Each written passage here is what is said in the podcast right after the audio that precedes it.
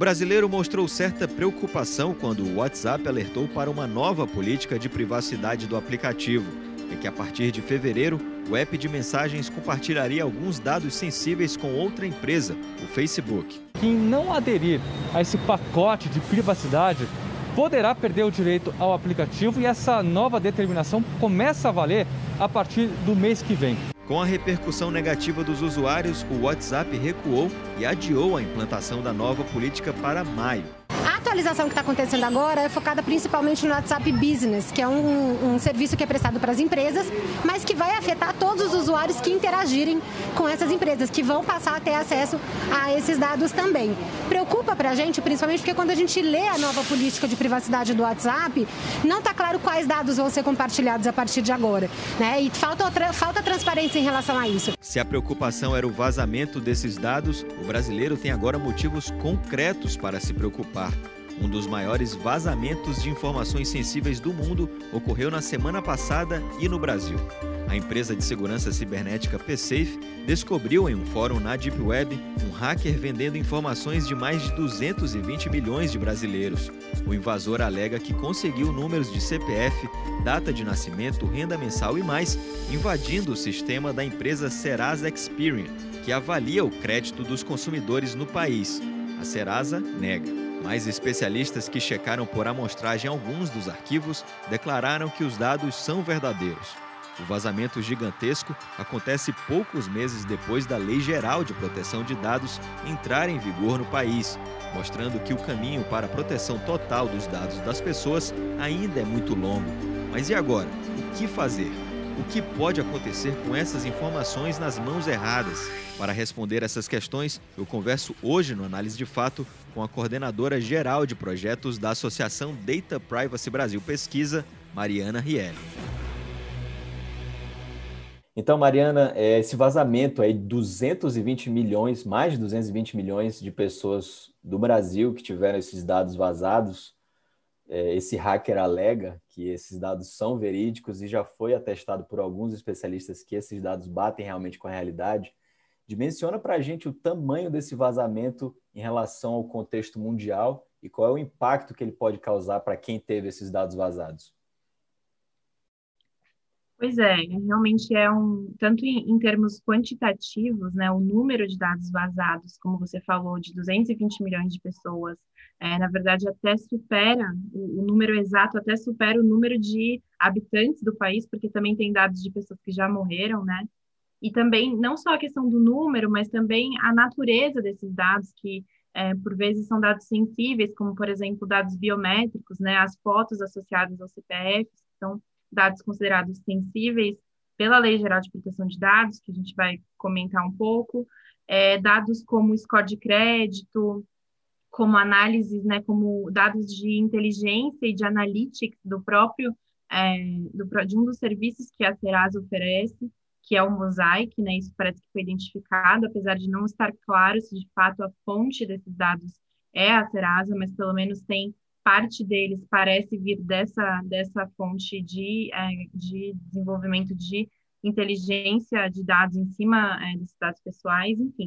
Então, tanto os números são alarmantes, quanto a própria natureza dos dados também é, né? E esse conjunto de quantitativo e qualitativo é, nos sugere que esse é o maior, o caso mais grave, de fato, que atinge o maior número de brasileiros e com uma potencialidade de dano muito grande por quê? Porque esses dados, né, são, é um tipo de dado, como o CPF, mas também como o próprio score que eu mencionei, que ele pode ser usado para é, o cometimento de fraude, por exemplo, né, para a criação de perfis em diversos tipos de serviços, para contratação de serviços no nome de pessoas que tenham tido esses dados vazados, e também para é, o que a gente chama de engenharia social, que é quando é, o, as pessoas que têm uma intenção maliciosa de, da, de usar dados pessoais para fins é, não tão lícitos necessariamente, elas usam esses dados é, e elas convencem o usuário a fornecer ainda mais dados do que ele já eventualmente teve vazado, né? Então é aquele e-mail que parece muito verídico, né? Que é que você dá uma informação da pessoa e a pessoa te dá uma informação dela de volta. Então, isso também é um risco muito grande. Ou é, seja, uma pessoa de um banco pode ligar, quer dizer, uma pessoa, um golpista que comprou os dados desse hacker, pegou seus dados diversos, 10 dados diferentes, mas precisa ainda de uns 5 dados. E aí ele, você liga para uma pessoa e fala: você tem o CPF tal, mora na rua tal, nasceu no dia tal, tem a renda mensal tal, mas eu preciso ainda de mais um dado. Isso vai acontecer, é possível que isso aconteça, né, daqui para frente. Sim, justamente porque a pessoa, a pessoa é natural, né, que você é, ache que aquilo é um contato legítimo, né? Porque se, se esse, essa outra pessoa tem tantos dados sobre você, quem tem esses dados normalmente é uma instituição que deveria ser confiável, né? Um banco ou uma empresa, uma, uma, uma instituição de crédito, alguma coisa do tipo. Então, realmente, esse é um risco que está colocado e que o fato de você ter uma, uma, variedade, uma granularidade que a gente chama de dados pessoais vazados, né, sobre as mesmas pessoas, então sobre a mesma pessoa você ter vários dados, como você falou, é algo que aumenta esse risco. Então, com certeza, isso, isso pode vir a acontecer. Como é que as pessoas podem se precaver disso, então? Agora, como é que elas vão atestar que aquela pessoa que está do outro lado, do outro lado da linha é realmente daquela instituição? É, isso é, isso é, é bem complicado, assim, o que eu acho é que a... primeiro tem que ter uma investigação sobre, de fato, qual é a fonte, né, quem é a empresa, ou as empresas, ou os órgãos responsáveis, e aí tem que ter a criação de um plano de contingência, que provavelmente, inclusive, já deve estar sendo feito, né, embora não seja público, para é, ter o, contato com as pessoas afetadas, né, para ter uma, uma via de atendimento direto com as pessoas afetadas e, eventualmente, essa, essa empresa, ou essas empresas, ou esse órgão forneça é, mecanismos para que as pessoas se protejam. Então, por exemplo, no caso da Equifax, né, que foi um dos grandes casos de vazamentos nos Estados Unidos, que gerou um acordo é, bilionário com a FTC na época, é, o que aconteceu foi que as pessoas, na época, elas podiam cons consultar o seu score de crédito gratuitamente uma vez ao ano. Depois que aconteceu o vazamento, a empresa forneceu a possibilidade de, das pessoas fazerem essa consulta mais vezes de forma gratuita, justamente para que elas pudessem monitorar se tinha, por exemplo, tido alguma alteração brusca no score ou alguma coisa que pudesse ser em razão daquele vazamento. Então, esse tipo de coisa tem que ser desenvolvida pelas empresas em conjunto com os órgãos de, de fiscalização, né? Não tem uma resposta pronta, assim, do que, que as pessoas podem fazer, mas isso com certeza tem que partir também dos responsáveis. Você falou aí da, da Equifax, também era uma empresa de, de medição de score de crédito, correto? Isso, sim. Aqui, a, supostamente, a, a Serasa teve esses dados vazados pelo, pelo hacker, né? E eu vou te falar uma coisa, é, essa semana eu fui um dia no, no shopping para verificar um preço de, uma, de um televisor para fazer um orçamento. O vendedor me pediu meu CPF e eu acabei dando assim, ó, de forma automática. Aí logo em seguida ele pediu o endereço. Aí eu falei: não, peraí, isso aqui é só, uma, é só um orçamento, não, não quero te dar meu endereço. Aí fui embora da loja. Mas hoje fui cortar o cabelo, terminei de pagar, me pediram CPF também. Na farmácia, a mesma coisa. O que está acontecendo com esses dados que a gente tem fornecido para supermercado, farmácia, loja? Para onde estão indo esses dados e aí onde entra a Lei Geral de Proteção de Dados? É uma, uma ótima pergunta. Realmente, isso é uma realidade que está cada vez mais presente, né? Eu também passo pela mesma coisa. Várias vezes eu recuso, mas tem vezes que fica difícil também você recusar, né?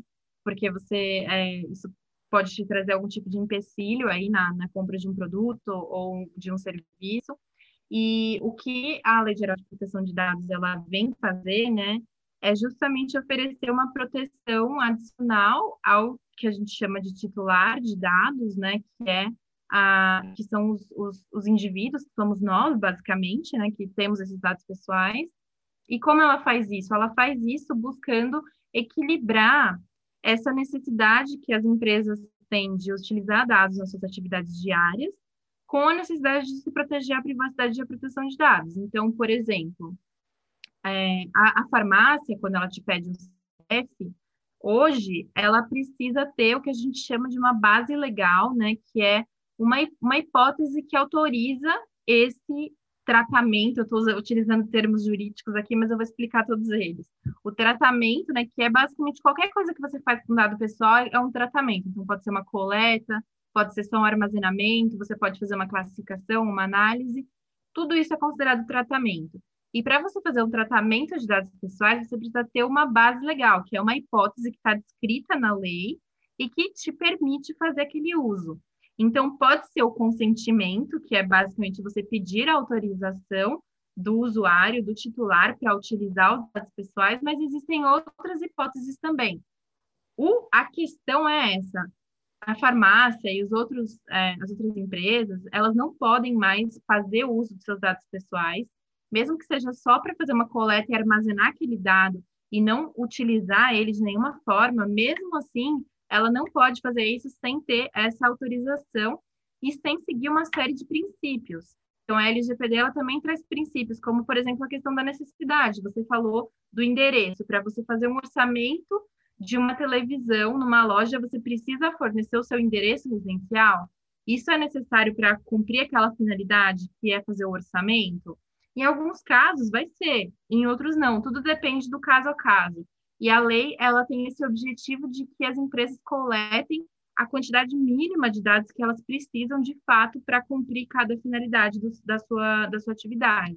Então, isso são alguns dos pontos da LGPD, mas, assim, tem muitas outras coisas, inclusive esse contexto de vazamento de dados pessoais, né, é, de incidente de segurança, é uma coisa que a LGPD também lida, né? Então, a LGPD, ela tem um capítulo inteiro dedicado à questão da segurança, e das boas práticas, que a gente chama, né, que, que, que descreve quais são os passos que as empresas têm, e, e não só as empresas, mas eventualmente órgãos públicos, têm que tomar para é, lidar com uma potencial é, violação desse tipo. Então, isso também está contemplado na LGPD. Eu mencionei essa questão dos supermercados, das farmácias, dos estabelecimentos em geral, agora coletando, né, de forma pedindo de forma explícita o nosso CPF, né?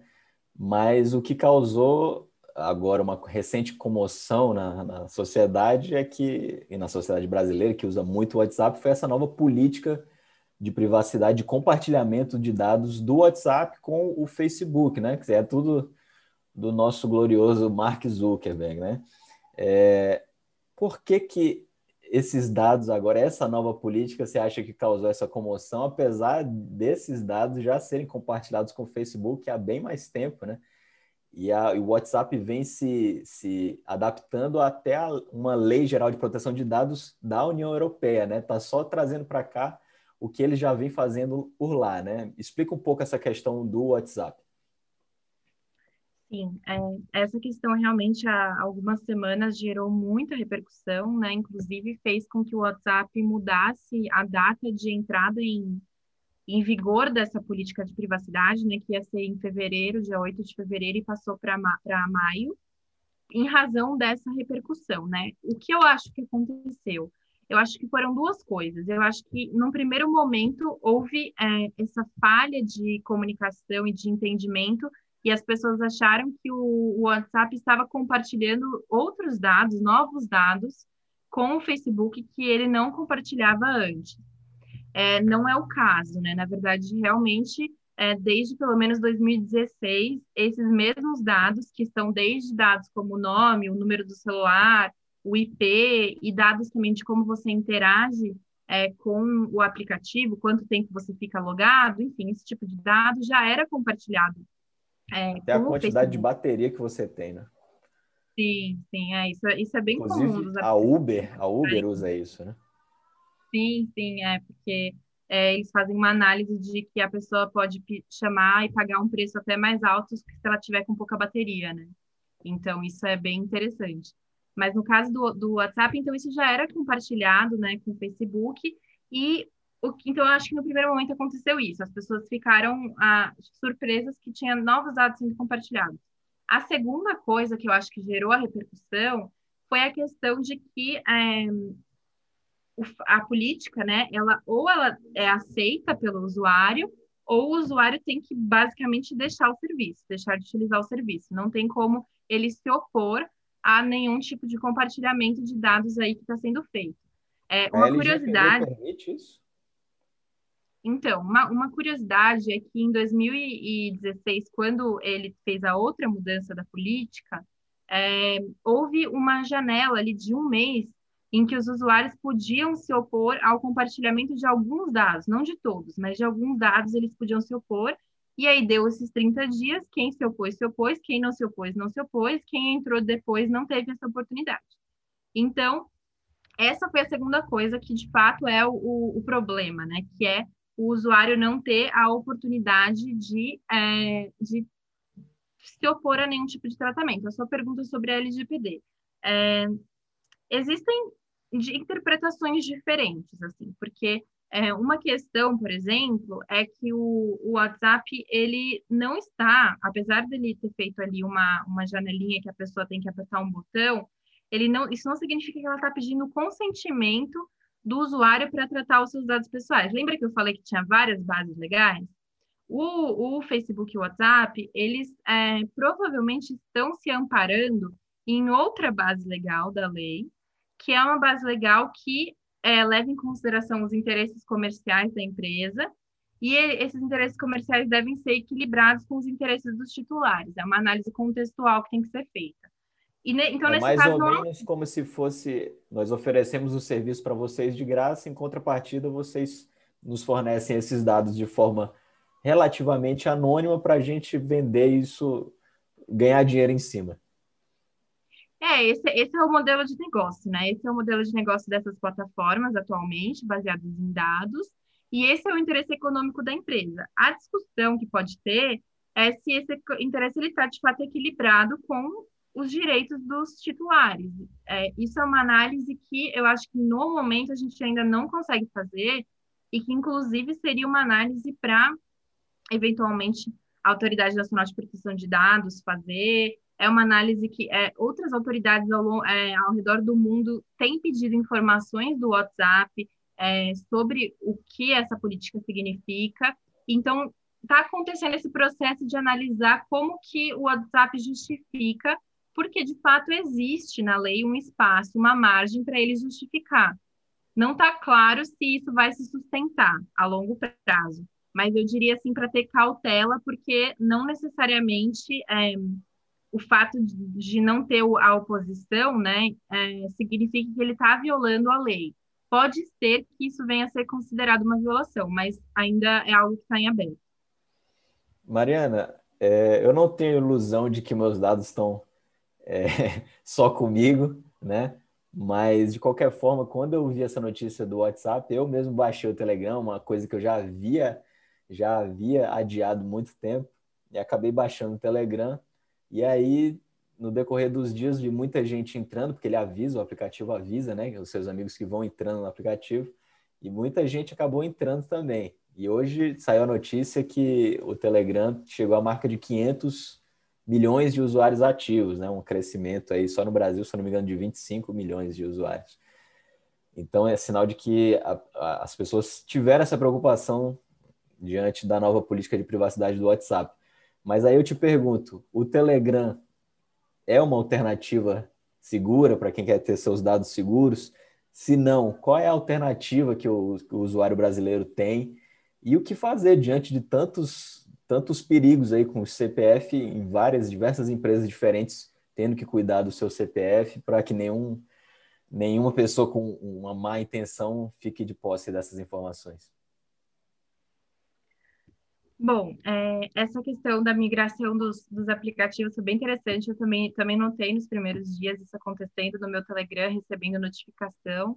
É, e eu acho que é, é, é muito importante isso, porque isso demonstra como a, a, privacidade e a proteção de dados das pessoas se tornou uma coisa, de fato, mais importante né, para as pessoas do que era há algum tempo atrás, ou pelo menos as pessoas estão se conscientizando mais da importância disso. É, e, é, e é legal porque isso pode, inclusive, fomentar a concorrência entre, entre essas empresas, né? A empresa pode eventualmente tomar uma decisão de ser mais protetiva em relação à privacidade dos usuários, não porque ela é boazinha, mas porque ela vai perder é, usuários se ela não fizer isso, né? Então, isso é um estímulo positivo também para as empresas. Sobre o Telegram especificamente, é, ele, assim como o WhatsApp, é um software é, proprietário, né? Não é um software livre, não, não tem um código aberto. E existem, é, já, já existiram ao longo dos anos é, vários indícios de que ele sofreria de alguns problemas de segurança e não seria, na verdade, até tão seguro no aspecto das, da comunicação em si, né? Da questão da, da criptografia de ponta a ponta, por exemplo, que o WhatsApp oferece.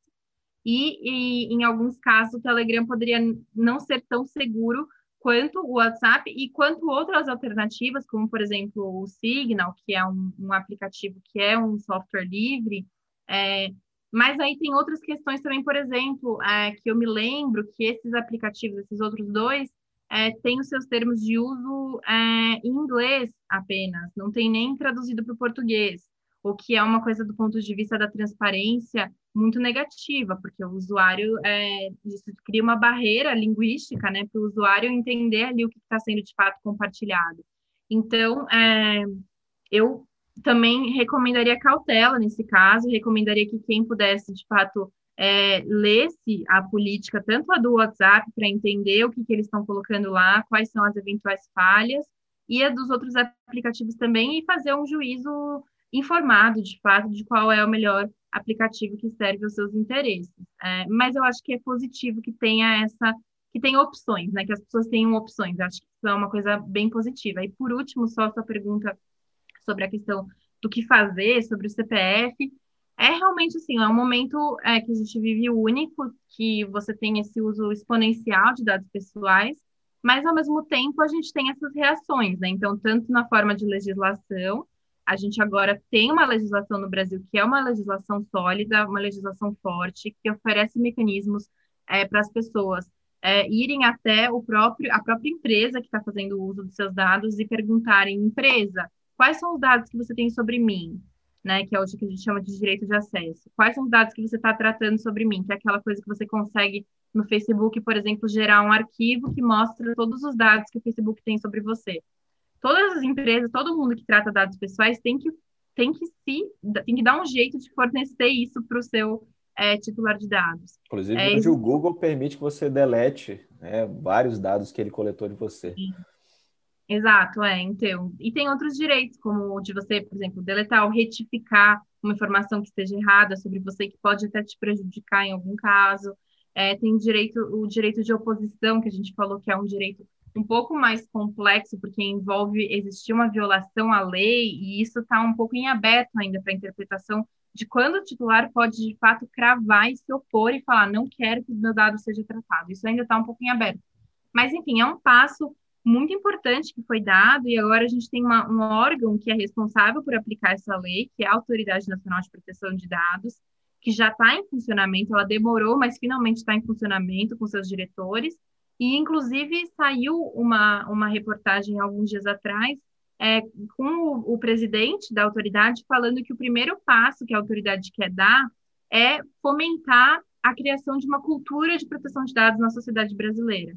Então, isso, isso é algo que está é, tá na, na mira da autoridade. Né? Então, educar o cidadão sobre quais são seus direitos, sobre o que é um tratamento de dados, sobre o que ele pode fazer. Então, eu acho que essas são algumas das coisas que estão no horizonte, assim. Existe tanto um lado individual de se preocupar, de ter mais atenção, mas a gente tem que saber que existe um limite. As empresas são muito maiores do que nós, e às vezes a gente não tem capacidade nem de saber tudo que está sendo feito, né, com os nossos dados, mas para isso existem também uma autoridade nacional de proteção de dados, existe órgãos de defesa do consumidor, existe o judiciário, enfim, tudo isso tem que funcionar em conjunto. É isso. Com o debate, a gente pode ir melhorando cada vez mais essa, essa consciência né, do, dos usuários e também dando um, um, certo freio nas, nas empresas. Né? Mariana Rielli, coordenadora geral de projetos da Associação Data Privacy Brasil, pesquisa. Mariana, muito obrigado pela participação aqui na Análise de Fato de hoje. Muito obrigada pelo convite. É isso, você confere essa entrevista não só aqui na tela da TVC no canal 5, mas também no YouTube da TV Ceará, no youtube.com.br TV Ceará HD, e também em formato podcast no Spotify, no Apple Music e no Google Podcasts. Até a próxima quinta. Tchau.